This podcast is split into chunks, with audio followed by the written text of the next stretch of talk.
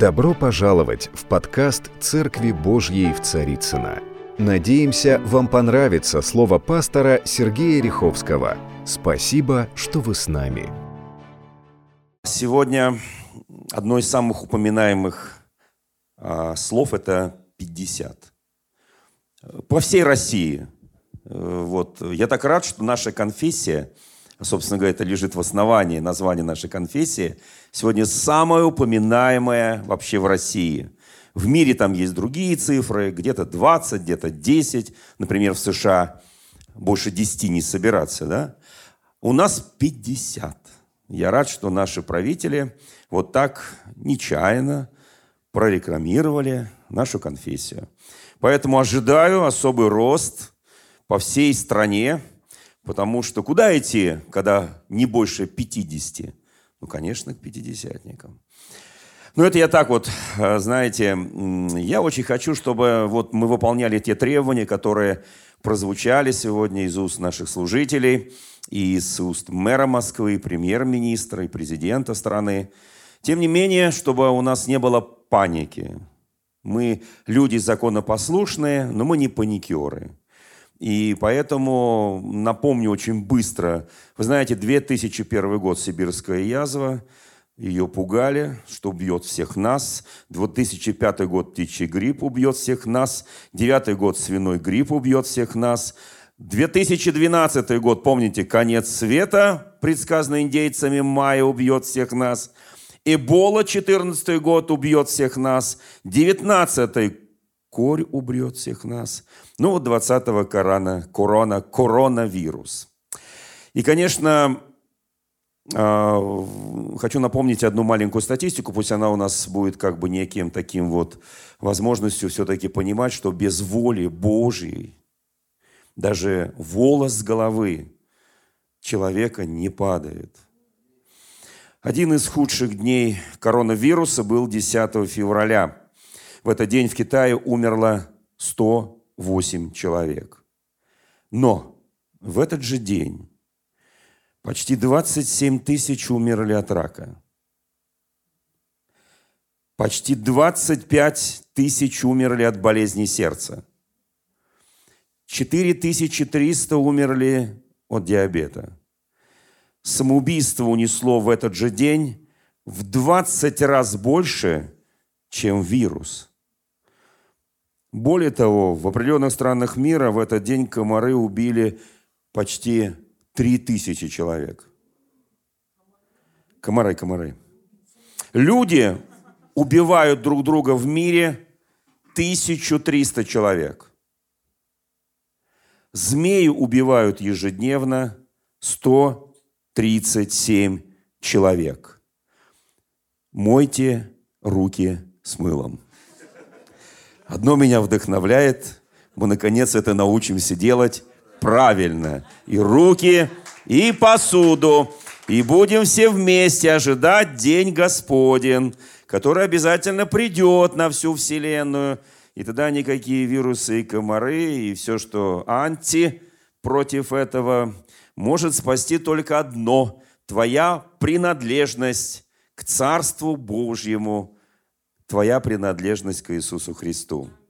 Вы знаете, вот даже вот в это, казалось бы, сложное, корона сложное время, корона сложное время, один известнейший обладатель премии «Оскар» Джейми Фокс, очень известный артист, чернокожий артист, который снимался во многих известных фильмах – и наверняка наш, может быть, э, кто-то смотрел эти фильмы.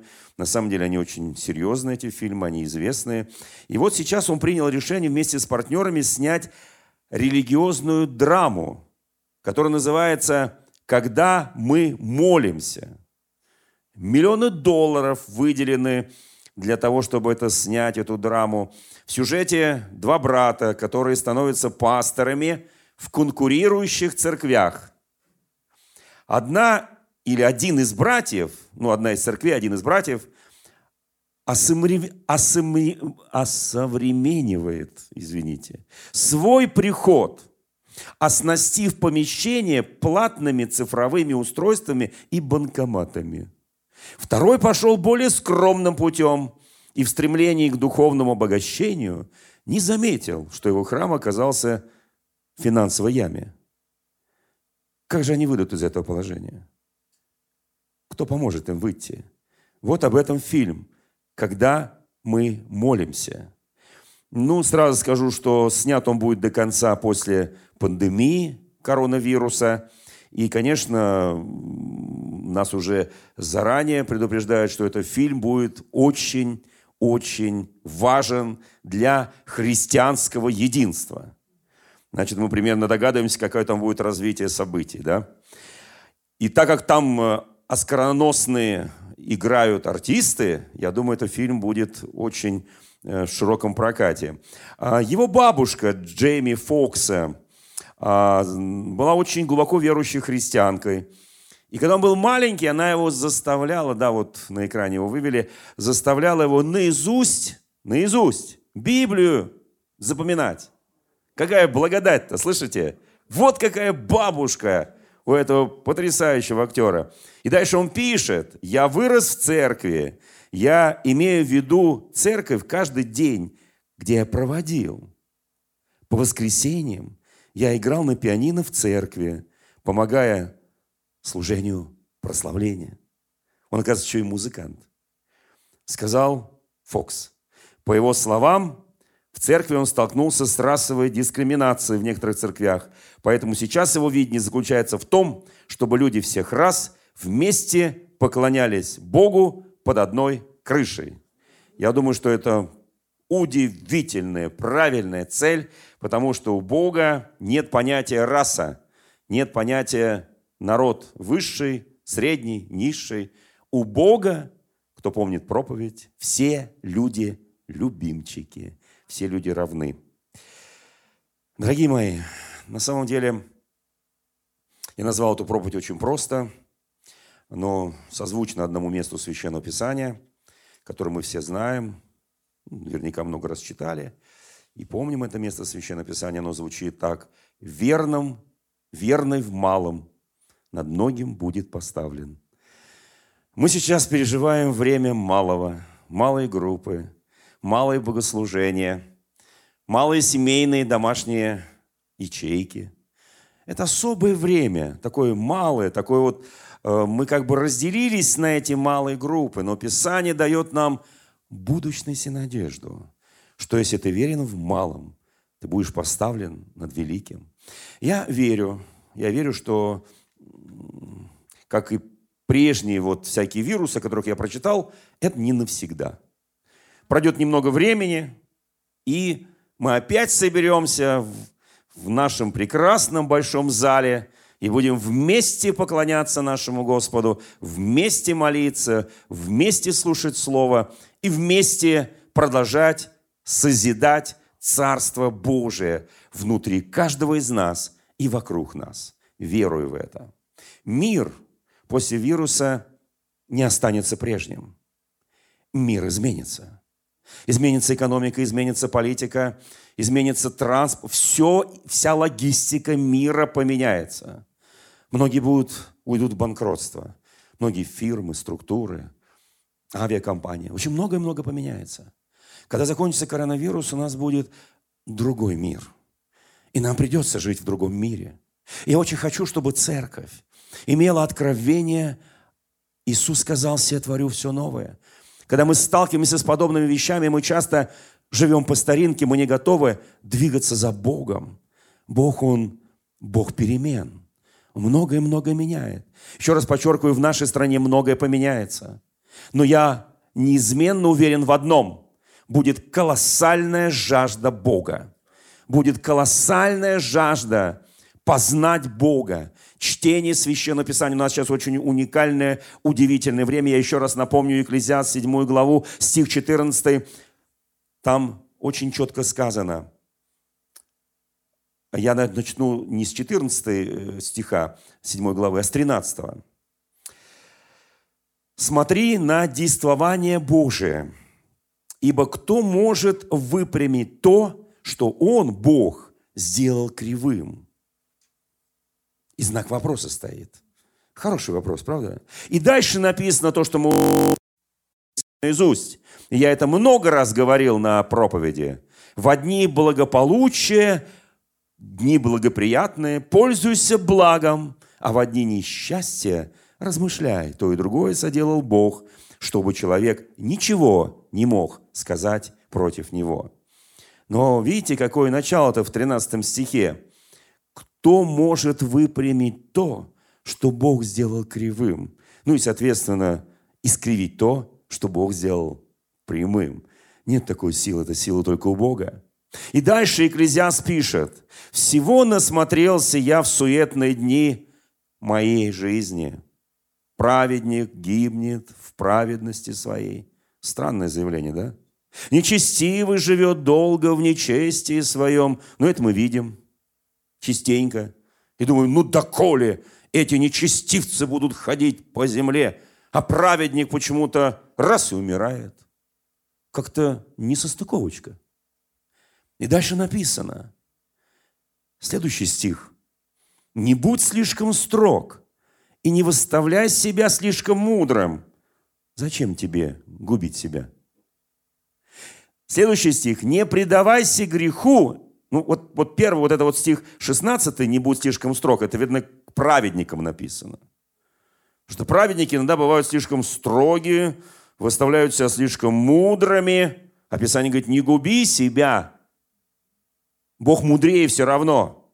И прямее тебя намного, и праведнее тебя намного. Не губи себя.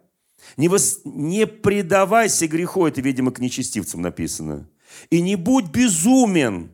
Зачем тебе умирать не в свое время? Правда, зачем умирать не в свое время, когда начинаешь делать беззаконие? Поживи немножко. Правда, да? Как интересно, да? Вы знаете, мне очень нравится то, что как бы мир на это не сильно обращает внимание, вот на эти места Священного Писания, по одной единственной причине, что не читают Библию. А те, кто читают ее Библию, читают для себя и не читают ее миру. Я думаю, что было бы целесообразно, я буду говорить с моими братьями православными и другими нашими евангельскими объединениями, чтобы нам договориться, и прям, чтобы были где-нибудь на светском э, радио или еще где-то, вот, вот в эти времена коронавируса, чтобы представители разных конфессий начали читать вместе Библию просвещая людей евангельским истинным. Не надо там, может быть, Ветхий Завет, но Евангелие. Мне кажется, оно будет очень, эта передача будет востребована. Средства массовой информации очень активно начали обсуждать знамение пришествия, политики, чиновники, деловые люди. Помните, мы с вами читали, э, что сказал генеральный секретарь ООН о четырех всадниках апокалипсиса. И все начали это серьезно говорить, при этом не зная Писания. Они просто смотрят, что происходит вокруг. А мы с вами люди, которые знаем Писание. И мы тоже видим, что происходит вокруг. Они более информированы, эти политики, чиновники, о том, что происходит вокруг. Мы более информированы, что написано в Слове Божьем. Они менее информированы, они меньше знают Писание, но они больше знают, что происходит, потому что их это больше волнует, потому что там у них есть амбиции политические, деловые, финансовые, военные, всякие. Не пора ли соединить наше великолепное знание Священного Писания – и то, что знают они. И разработать правильную стратегию спасения мира для Христа. Может быть, это время уже пришло. Я очень благодарен СМИ. Ведущий Первого канала на программе «Время покажет». Я бывал много раз, может быть, десятки раз на этой программе. Вот, он э, очень в сердцах, я не знаю, не успеют, наверное, наши найти Первый канал несколько дней назад – и там э, есть, э, он начал говорить о том, что, а что вы удивляетесь, вот, и так далее. Мир-то сошел с ума от греха. Я сейчас своими словами пытаюсь сказать, да. Вот. Об этом уже давно написано, потому что нравственные, божественные ценности, они провозглашены. И он прямо в конце говорит, они написаны в Библии. Читайте Библию. Это, говорит, политолог – там, где христиане все иногда боятся говорить, читайте Библию. Политологи уже начали говорить, камни начинают вопиять. Друзья мои, слава нашему Господу.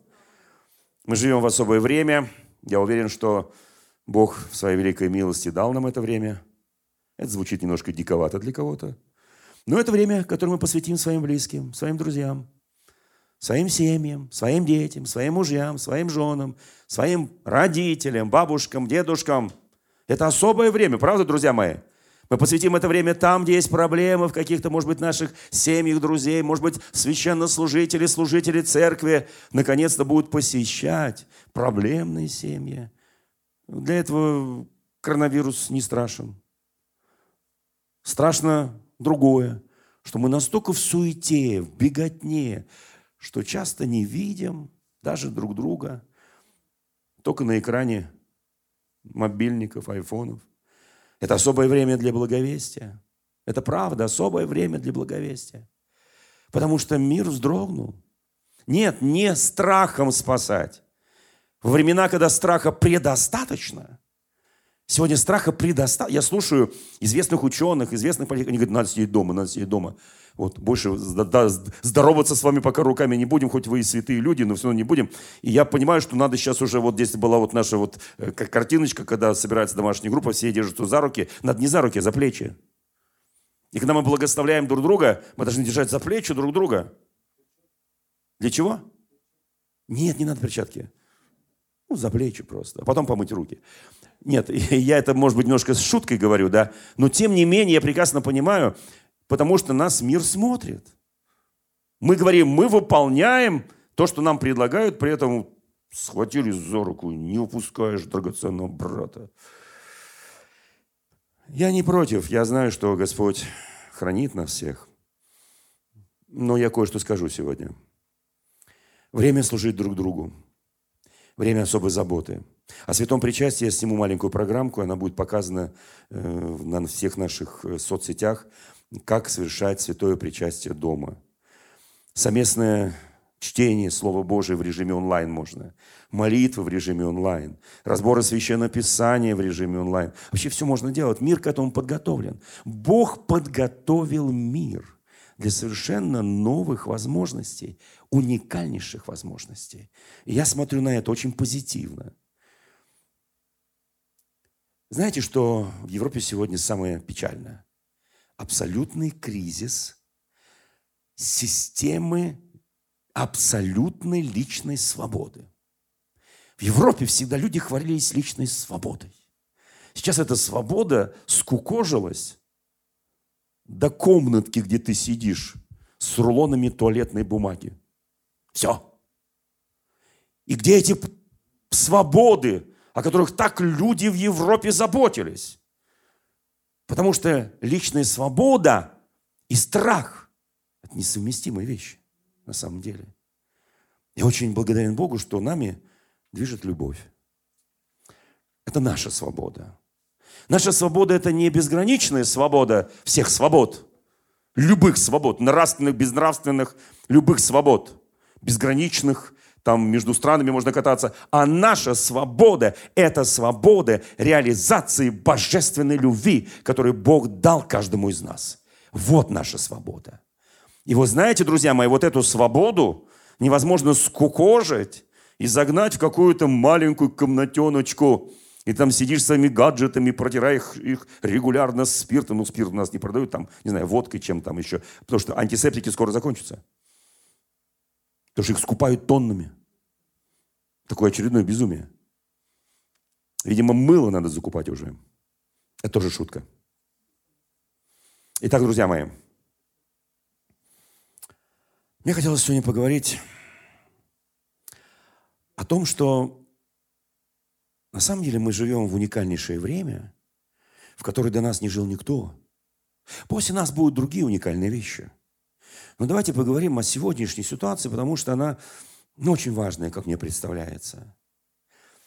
Вы знаете, вот Иаков пишет о том, что, дорогие братья и сестры, естественно, с радостью впадайте в различного рода испытания и искушения, которые посылаются Богом, чтобы наша вера стала сильнее. Он говорит, ну делайте это с радостью. Конечно, весьма сложно порой найти человека, который радуется от того, что Бог допустил искушение и испытания. Но Писание говорит, радуйтесь. Значит, мне кажется, что чего-то не хватает для радости. Если чего-то не хватает для радости, нужно понять причину радости. Чтобы знать причину радости, нужно знать, почему есть любовь. Потому что любовь не ненависть, а любовь является источником радости. Там, где любовь, там радость. Там, где ненависть, там слезы, плач, скрежет зубов. Там нет радости. Итак, я уверен, что любовь все победит. Я уверен, что любовь, она будет явлена через людей, которые движимы любовью. Через людей, которые не боятся, у которых нет страха, ибо совершенная любовь побеждает всякий страх. Ибо в страхе есть мучение, и боящийся несовершен любви. Слава Богу, что у нас есть понимание, чувство этой любви. Дорогие мои, давайте мы кое-что сейчас с вами посмотрим, насколько то, что происходит, соответствует Слову Божьему. Вот сейчас, в мире. Знаешь, реакция разных церквей на заявление властей и вообще вот на коронавирус очень разная. Некоторые продолжают воскресные службы, давая дополнительные меры предосторожности. Некоторые вообще остановили все и любую активность ушли в подполье. Кто-то говорит, ну это Божий суд над грешниками, над народами. Вот Бог судится с ними. Это правда? Или это натянутое заявление? Мы прекрасно знаем, что наш Бог, наш Господь Иисус Христос, и нет ничего сильнее Его – мы знаем все им, от Него к Нему. От Него исходит, к Нему возвращается. Мы знаем, что у Него вся власть. В Священном Писании написано, дана Ему власть. Всякая, на небе и на земле. Мы верим. Кто верит во власть Иисуса Христа? Аминь, слава Богу. Ну, конечно, мы верим. Но давайте один факт очень неприятный. Да, нет ничего сильнее Иисуса, об этом написано – Написано, что Иисус вчера, сегодня, во веки тот же, Он неизменный. Ему повинуется ветер, море, Ему все повинуется. На самом деле это правда, правда или нет? Когда ученики плыли в лодке, и оно бушевало, это море Генесарецкое, ну какая-то там, знаете, вот лужица, если сравнить с мировыми океанами. Бушевала эта вода в этом море. А он спал, а они чувствуют, сейчас все перевернется, и они погибнут. Они будут его, спаси нас, Иисус, проснись. Такое ощущение, что, может быть, он сегодня тоже спит. И многие хотели сегодня, как в той лодке, ученики Иисуса Христа, наконец его разбудить. И сказать, Господи, проснись, мы погибаем. Да, такое желание возникает у некоторых людей, у которых нет. Да, мы обязаны молиться. Мы обязаны молиться. Мы обязаны благословлять. Мы обязаны просить Господа о великой милости, о великой благости, о благодати, о, прощ... о том, чтобы Он простил людей. Мы обязаны это делать, но без паники. И вот давайте посмотрим эту ситуацию. Вот люди, которые были с Иисусом Христом в лодке, они были достаточно смелые, потому что они знают, что такое вода, они знают, что такое лодка. Они профессиональные рыбаки. Они попадали в разные жизненные переплеты – но это было выше того, что они уже знали. И они никогда до этого вот так не попадали. И поэтому они стали кричать и будить его. Они кричали, потому что знали, что погибнут. Вот мне просто интересно, они что знали, что они погибнут, а Иисус спасется? Или что Он с ними вместе погибнет? Вот просто интересно. От нас Священное Писание это как бы скрывает – что он им сказал? Мало веры. Вера вас мало. У нас ее много. 26 декабря 2004 года. Вокруг Индийского, Индийского океана находится несколько стран. Две тектонические плиты сошлись вместе в одно мгновение. Это был воскресный день. В церквях шли службы в тех странах, которые затронет то, что сейчас скажу, по побережью стояли самые дорогие фешенебельные отели и гостиницы. Масса церквей в этот день, кто помнит, второй день после Рождества для западного христианства. Ничего не предвещало трагедия. Воскресенье. Все люди на службах. Одно мгновение. Две тектонические плиты сместились более чем на тысячу километров. В океане образовалась цунами, волна, которая практически в этот день, в этот день, услышьте меня, уничтожила 230 тысяч человек. В один день. Погибли все, кто были в отелях, кто были на пляже, кто были на разных спортивных мероприятиях. И простите меня, кто был в храмах. Все погибли. Если посмотреть фотографии, в тот день, на следующий день, который люди искали своих родных и близких, в каждой стране были вывесены фотографии, в Индии, в других странах, которые вокруг индийского побережья. Они искали своих родных и близких, которых вылавливали из этой воды. Они все были мертвыми. Вопрос. Серьезный очень вопрос.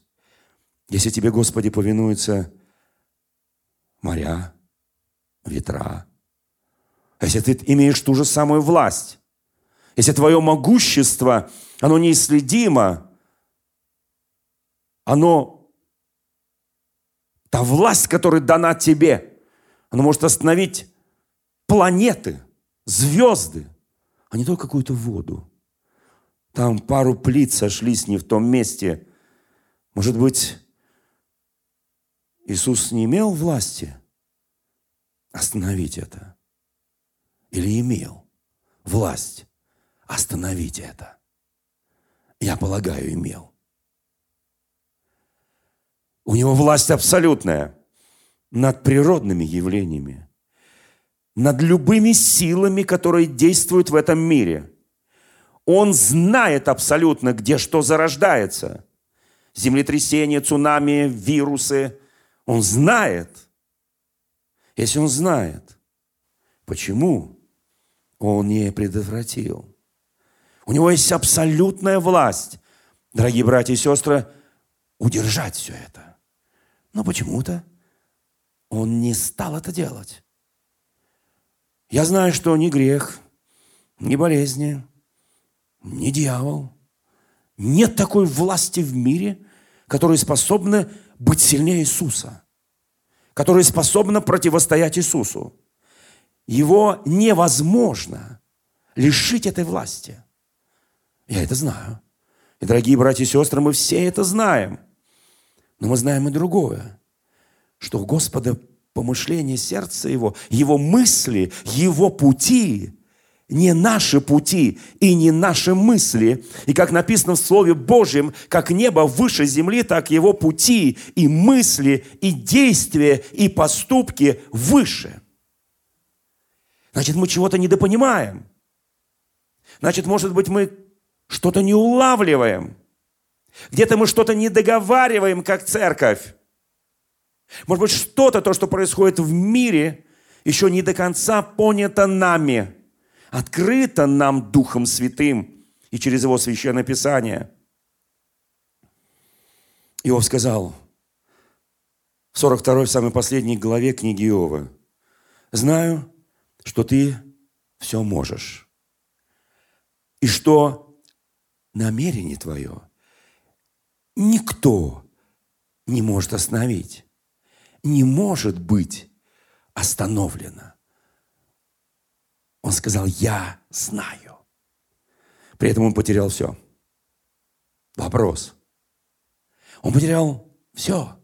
Богатство, славу, здоровье, детей – все, что было, он все потерял. Никто не может остановить. Кто скажет, ну это дьявол. Упросил Бога.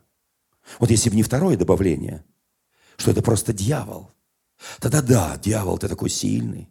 О, дьявол, ты такой могущественный. Да нет, друзья мои. Но по какой-то причине Бог согласился на эту дьявольскую провокацию. И, может быть, мы никогда не узнаем этой причины.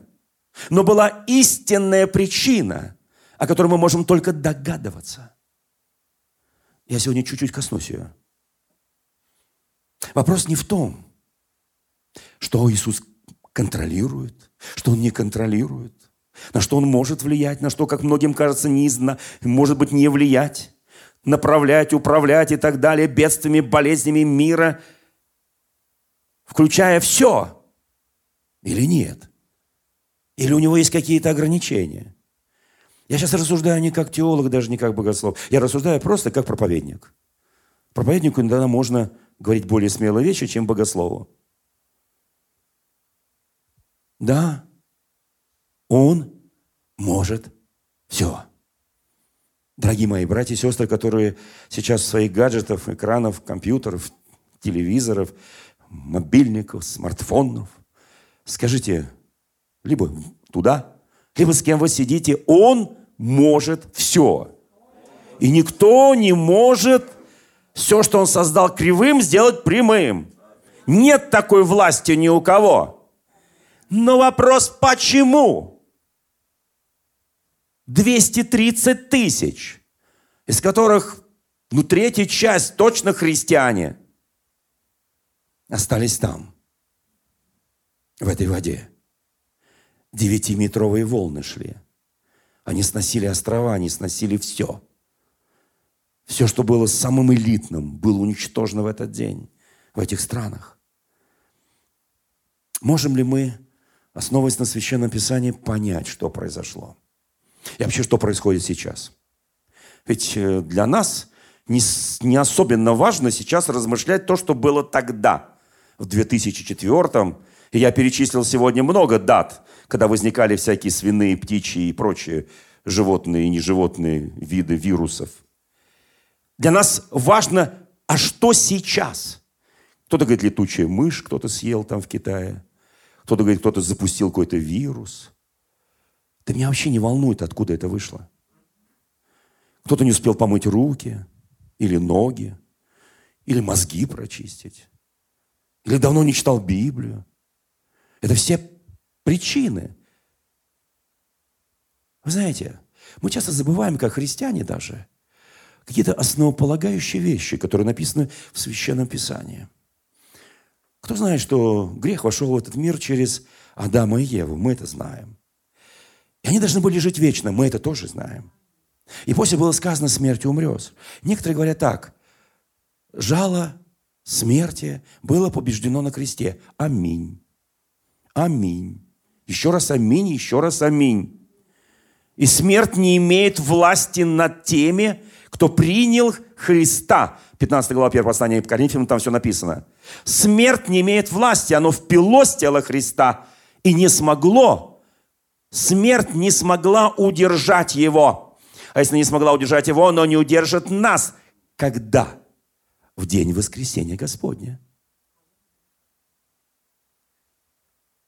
Грех вошел в этот мир. А это означало или означает, по слову Господа, что каждое живое существо. Помните, мы читали с вами в прошлое воскресенье из послания Коринфянам, из второй главы. Вернее, второе, второе послание, пятая глава. Мы читали, что когда этот земной дом, эта хижина, разрушится, мы будем иметь Вечное жилище нерукотворенное, помните, да? И мы будем с нашим Господом. Нерукотворное, Богом созданное жилище. И мы понимаем, что все живые существа должны будут подвержены быть тлению.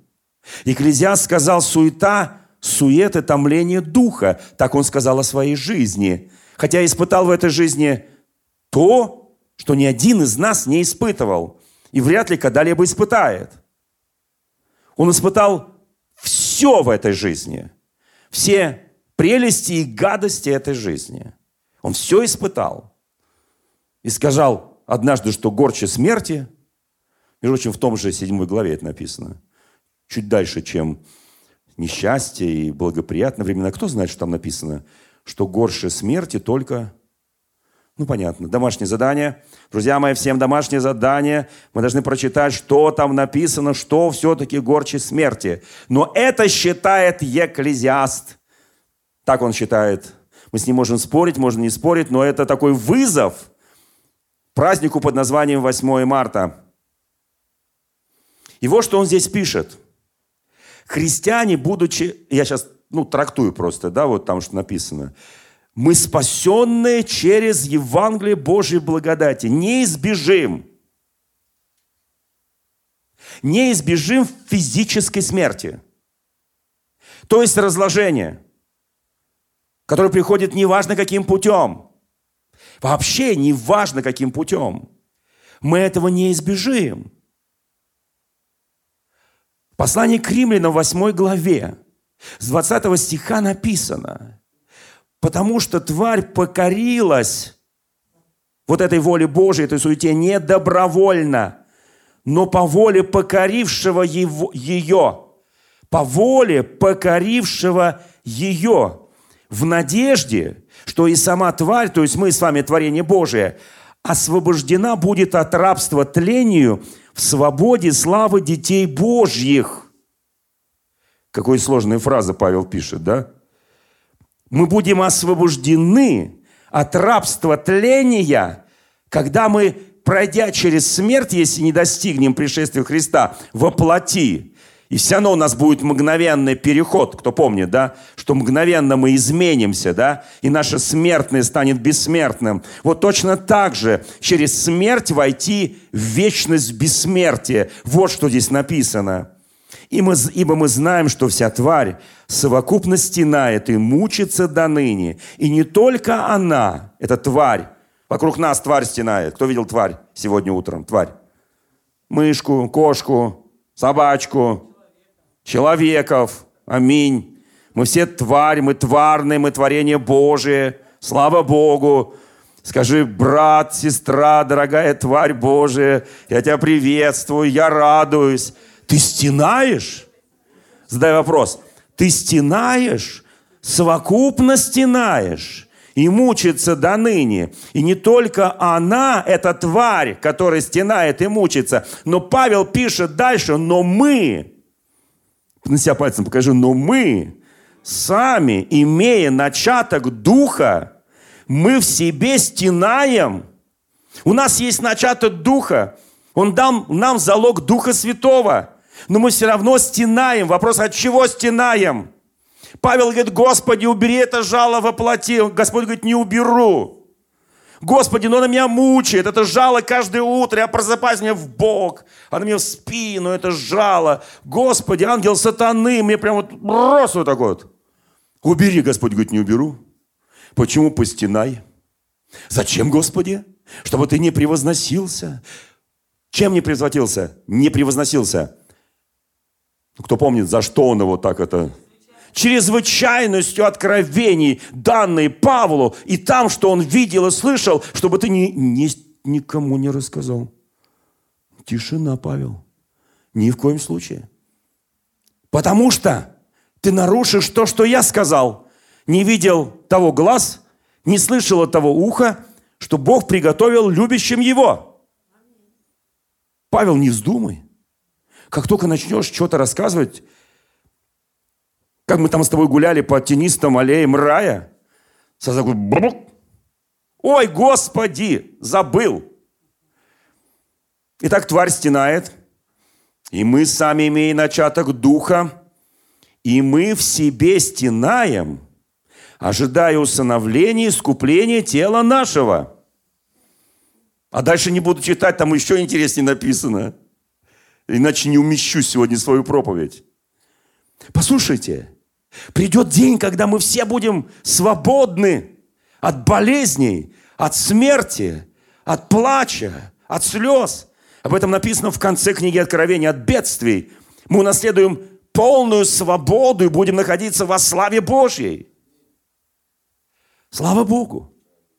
Слушайте, имея начаток Духа, мы сами в себе, и мы, как христиане, имея начаток духа, мы стенаем вместе со всем творением. Мы переживаем вместе с ними все, и болезни, и всякие там вот э, угасания нашего тела, и постепенно его проблематизацию в сторону могилы. земная хижина когда-то разрушится. Конечно, нам не очень нравится об этом говорить, проповедовать. Мы говорим, мы здоровы, мы там, у нас есть духовный этот фитнес, и такой фитнес, и душевный фитнес, психология называется, и физический фитнес. Мы ходим туда, мы там занимаемся, мы плаваем, мы качаемся, и дух качаем, и тело качаем, и душу качаем. Бог, неужели ты нас заберешь, накачанных таких? Вы знаете, на самом деле мы в ожидании стенаем, ожидая искупления наших тел. Когда оно произойдет? Том, кто мне напомнит, когда будет искупление наших тел? Что, что произойдет, когда Христос придет? Когда Христос придет во славе, что произойдет? Там написано, при гласе Господнем трубе Божьей, что написано, мертвые во Христе воскреснут и облекутся в новые тела. Аллилуйя. Слава Богу, друзья мои. Слава Богу. А вот до тех пор, простите, будем стенать. Там кольнуло, здесь стрельнуло, здесь, боже мой, сколько морщинок, прыщики. Писание говорит следующее. Римлянам 8 глава, стих 1. Итак, ныне нет никакого осуждения тем, которые живут, кто помнит? Не по плоти, но по духу. Ибо, что они там делают? Ибо они духом умершляют дела плоти. О, Господь, спасибо Тебе, Иисус. Спасибо Тебе, Господь. Мы умираем от болезни, как все люди. Не обязательно от какого-то конкретного греха. О, Господи, я согрешил, у меня тебе сейчас... Не, послушайте, услышьте меня, пожалуйста, не обязательно. Вот эти церкви, которые 26 декабря в один день, в одном богослужении, все отошли к Господу, я уверен, там даже в этом храм, в этих храмах не все были грешники. Но там были праведники. Послушайте, это очень важно. Мы умираем часто от болезней как все люди, из-за грехопадения человечества. Но для тех, кто во Христе, жало смерти, которое их убьет навечно, убрано. Потому что когда Христос придет, а наши души, дух, находясь там после смерти, в ожидании второго пришествия, Он будет жив с Иисусом Христом. А потом воскреснут наши смертные тела. Кто верит в воскресение мертвых? Кто еще верит в воскресение мертвых? Аминь. И поверьте, когда мы воскреснем, нам не нужна будет ни косметика, нам не нужно будет ни вот эти вот там фитнесы, фитнесы и так далее, там насадки волос. Я не забыл, как слово называется. Вот. Да-да-да. Вот вообще ничего. Никакие мази, связи, там, не знаю, пандемии, эпидемии. Вообще нас не будет волновать. Но мы об этом вообще не думаем, потому что мы живем здесь и сейчас. И здесь и сейчас мы говорим, Бог, за что? Такой гениальный вопрос просто. А он говорит, потому что ты подвержен смерти, разложению. Ты подвержен. И в тот день, когда ты рождаешься, начинается отсчет другой. Какой отсчет начинается? В обратную сторону. Мы думаем, мы взрослеем, а мы, оказывается, стареем. Ближе к Господу становимся. Аминь. Ближе к Господу. Поэтому вот этот псалом, который мы поем на похоронах, «Ближе, Господь, к Тебе, ближе к Тебе и ко мне», это гениальный псалом. Плохо только, что мы поем его на похоронах. Неплохо с этого начинать некоторые служения – пришел к Господу в воскресенье в храм Божий и спел «Ближе Господь ко мне». Кто знает, что именно этот псалом играли еврейские музыканты на тонущем Титанике. И они играли его до конца, пока последний скрипач, они играли на скрипках, когда последний скрипач и его смычок ушел под воду. Они играли «Ближе, Господь, к Тебе, ближе к тебе. И там есть гениальные слова. Там есть интересные слова. Ну, я надеюсь, наши представители когда-нибудь еще раз его споют нам, да, этот псалом. Вы знаете, на самом деле болезнь, она посылается не только как наказание. Многие говорят, так, болезнь, Ветхий Завет, болезнь, Бог бьет свой народ, наказывает свой народ. И вот Новый Завет. А Новый Завет? Интересно, да? Итак, Ветхий Завет, понятно. Наказание за наказание, моровая язва, глады, моры. Вообще-то написано это о Новом Завете. Между нами уж говоря, в Евангелии от Матфея. Там Бог разбирался со своим народом. А что сейчас? Это тоже очень интересно. Почему Господь допускает нам болеть?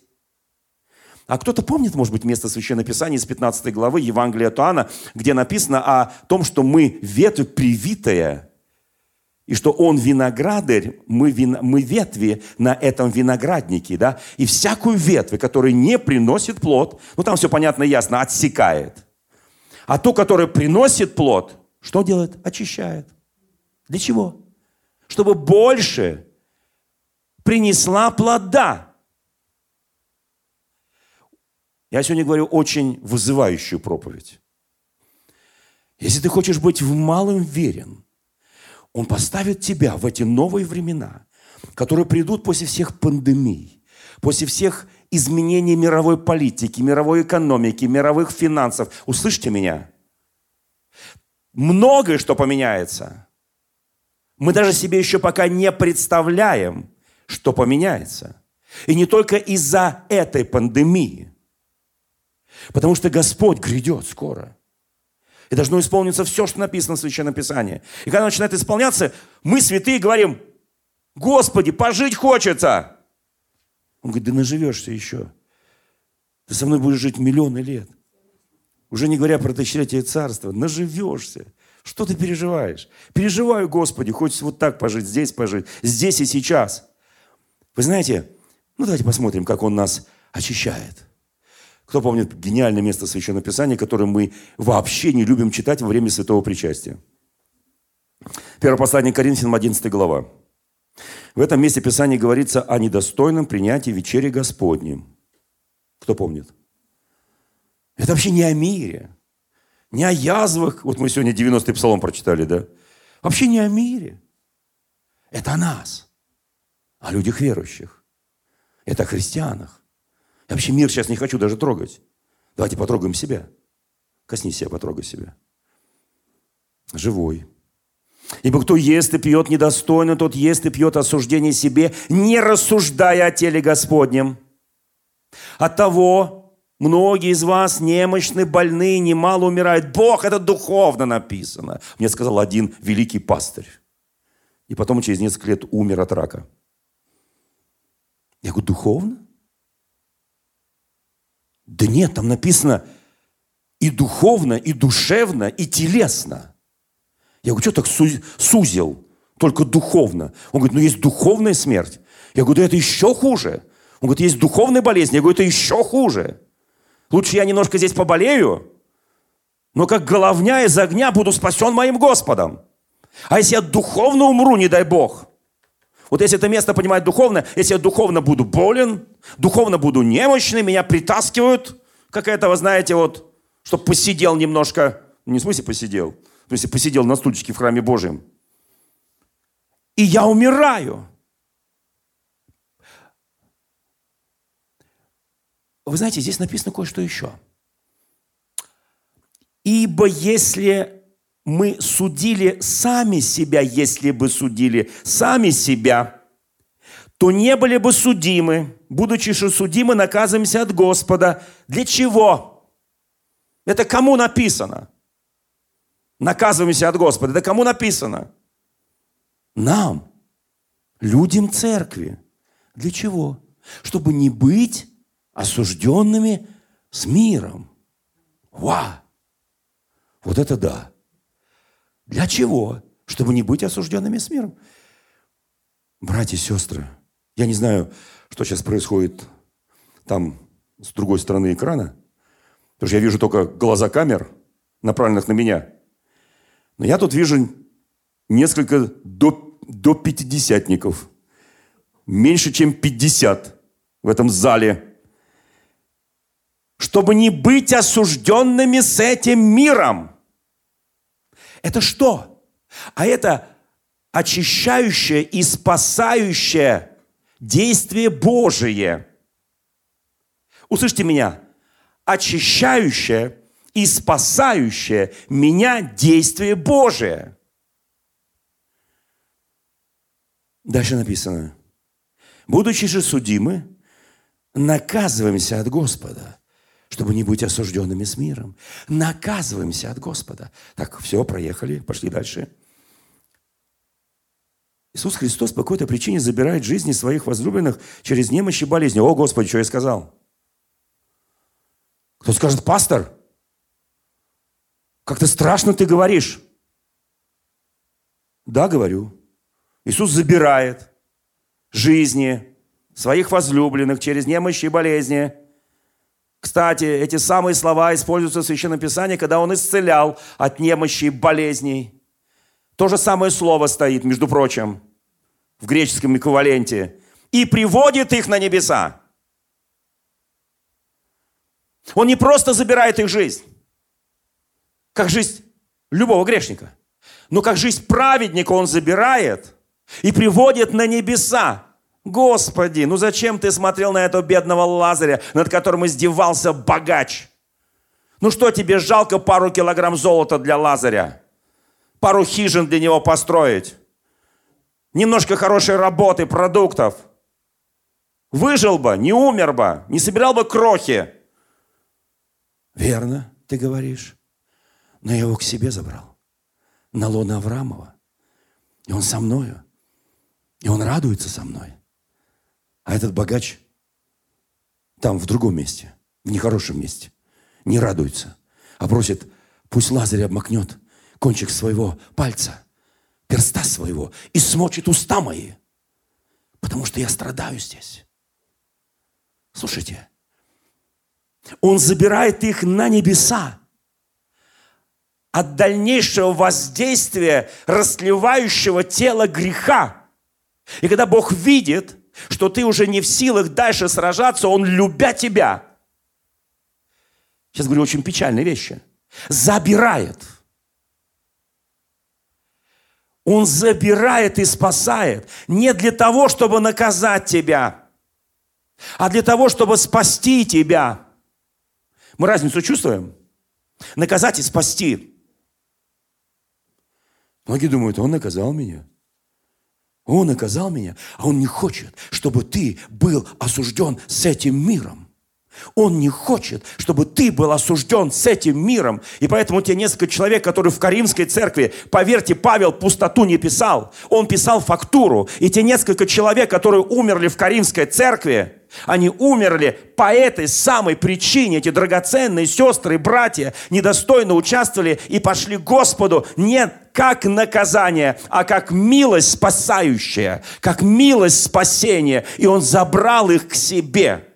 И там им сказал, брат, сестра, еще один неверный шаг, и я бы тебя уже не смог бы спасти.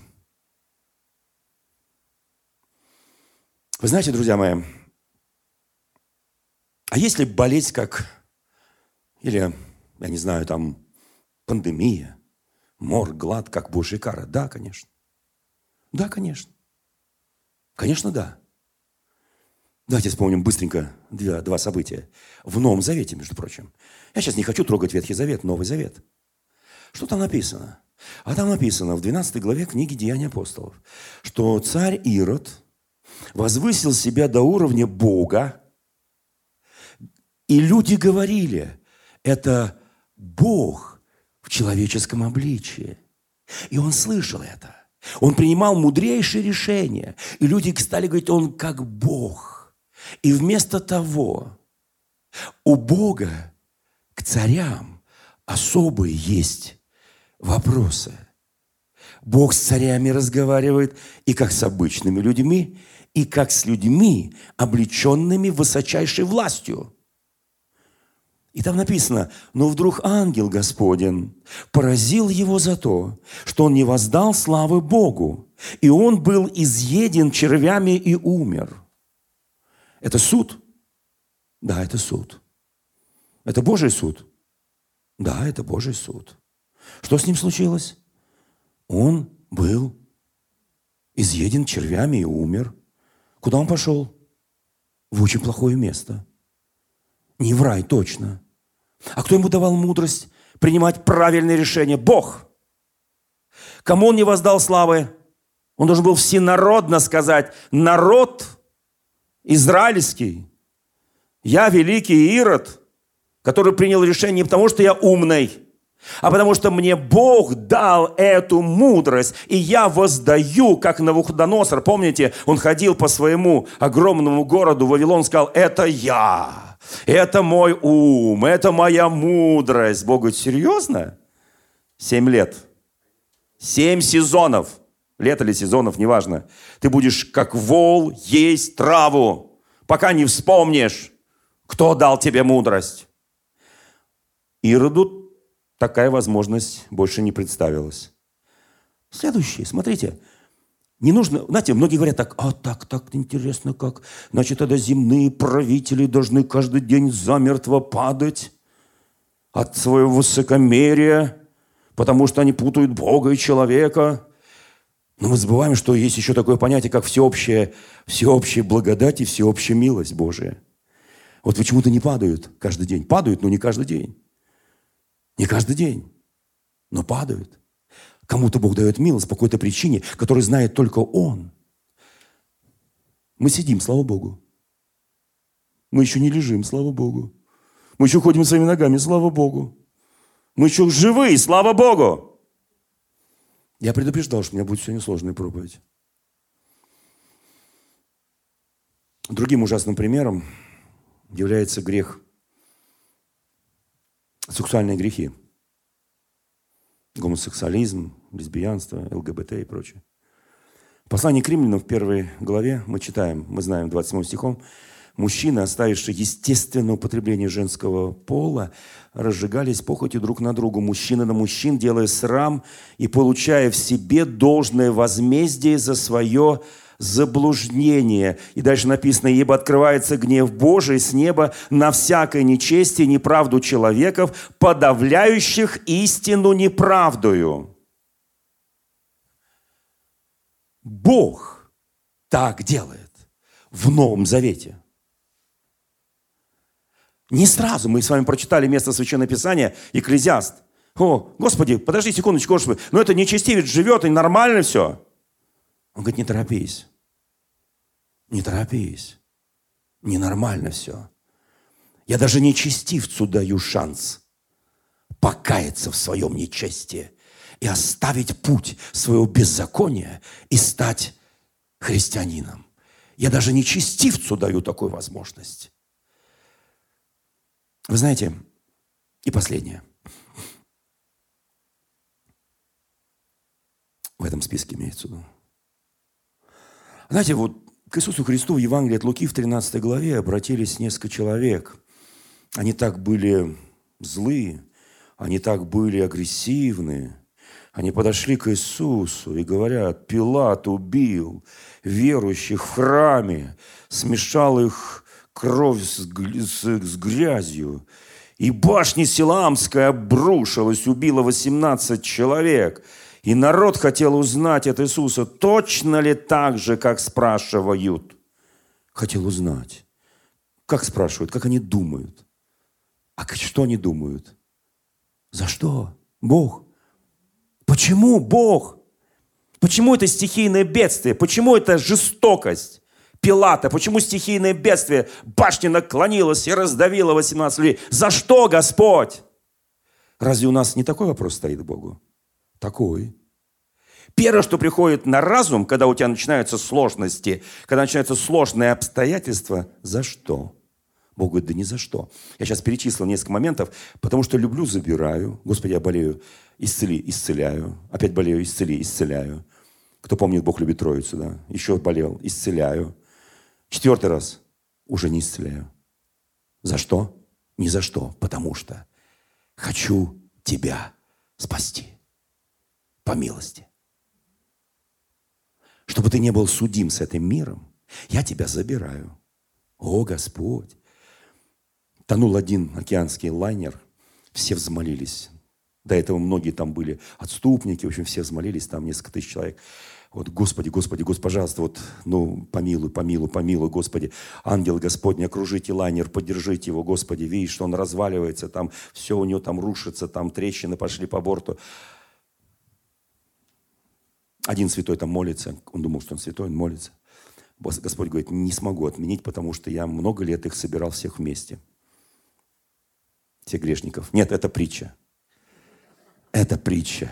Притча, у которой есть надежда. Нет, это в реальности этого не было. Это притча. И у, у каждого человека есть надежда, чтобы он однажды не собрал тебя где-нибудь, где потом надежды не будет, будущности не будет, ни здесь, ни там.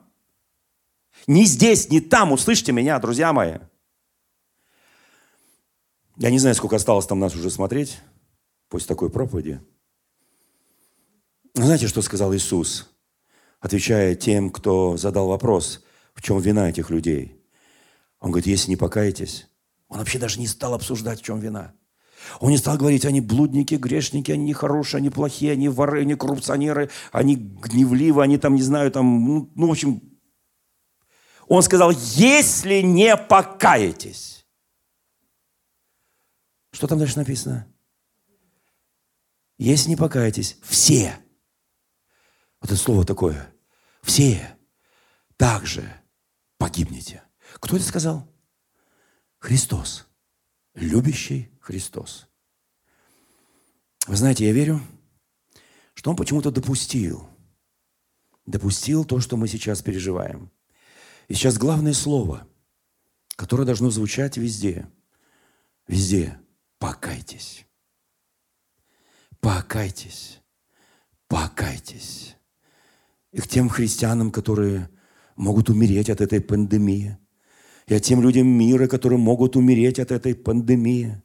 Мы молимся с вами, мы просим о величайшей милости, и тех, кто помилует, тоже Иисус. Он предлагает им тот же самый рецепт – покаяния. Потому что без покаяния не бывает прощения. Ибо так Бог возлюбил этот мир – что отдал Сына Своего Единородного, дабы всякий верующий в Него не погиб, но имел жизнь вечную. Совершенная любовь. Бог нас сегодня призывает к совершенной любви. В следующий раз, когда я буду проповедовать здесь на онлайн-проповеди, я буду говорить о величайшем муже веры, муже, посвященном Богу, мужем, муже-праведнике Иосиф, сын Иакова – в следующий раз я буду говорить, я хотел сегодня говорить, но время бежало, бежало быстрее меня. Я в следующий раз буду говорить на эту тему. Иосиф Ибн Иаков. Кто знает, что так на Востоке называют? Иосиф Ибн Иаков. Мы вот об этом человеке будем говорить. Его история вписывается в сегодняшнее время. Его история семь тощих и семь худых, и семь каких там тучных. Семь тощих этих стеблей и семь наполненных. И его путь. Меня больше даже волнует не семь коров и семь ветвей там пшеничных, чего там, да. Меня волнует его путь. Как он дошел до того, чтобы из раба стать вторым после фараона. И я скажу сейчас, забегая вперед, это путь церкви сегодня. Это путь церкви. Все, что я сказал сейчас в этой вступительной части этой проповеди, потому что именно это об Иосифе. Будь верен в малом, над многим тебя поставлю. Верность в малом, отсутствие гордыни, тщеславия, превозношения, смирение, кротость, праведность, вы знаете то, что написано в пятой главе послания апостола Павла к Галатам. Плод же Духа, плод же Духа. Я знаю, в этом человеке был высочайший плод Духа. И даже став египтянином, вторым после фараона, и женившись на египтянке, на жене известного жреца, э, дочери известного жреца, он не изменил своим убеждениям. А его дети, о, его дети – кто знает, что именно его дети? Двое его детей. Вместо него и его брата получили наделы в Израиле. Ни Левий, ни сам Иосиф, хотя он сделал для спасения своего народа больше, чем, наверное, сделали все его братья. Но его дети получили два удела. Мы приготовим свои сердца. Дорогие братья и сестры, все, кто нас смотрел эти два часа. Я очень рад, что наше воскресное служение, жизнь церкви продолжается – Жизнь церкви среди недели продолжается. На этой неделе я запишу специальный ролик, который будет у нас тоже показан, как совершать святое причастие у себя дома, как совершать святое причастие в своей семье, на домашней ячейке. Может, кто-то будет заходить в церковь нечаянно, такое тоже может быть. Поэтому, драгоценные, да благословит всех Господь. Дорогие друзья, спасибо, что были с нами – и до встречи на следующей неделе на подкасте «Церкви Божьей в Царицына.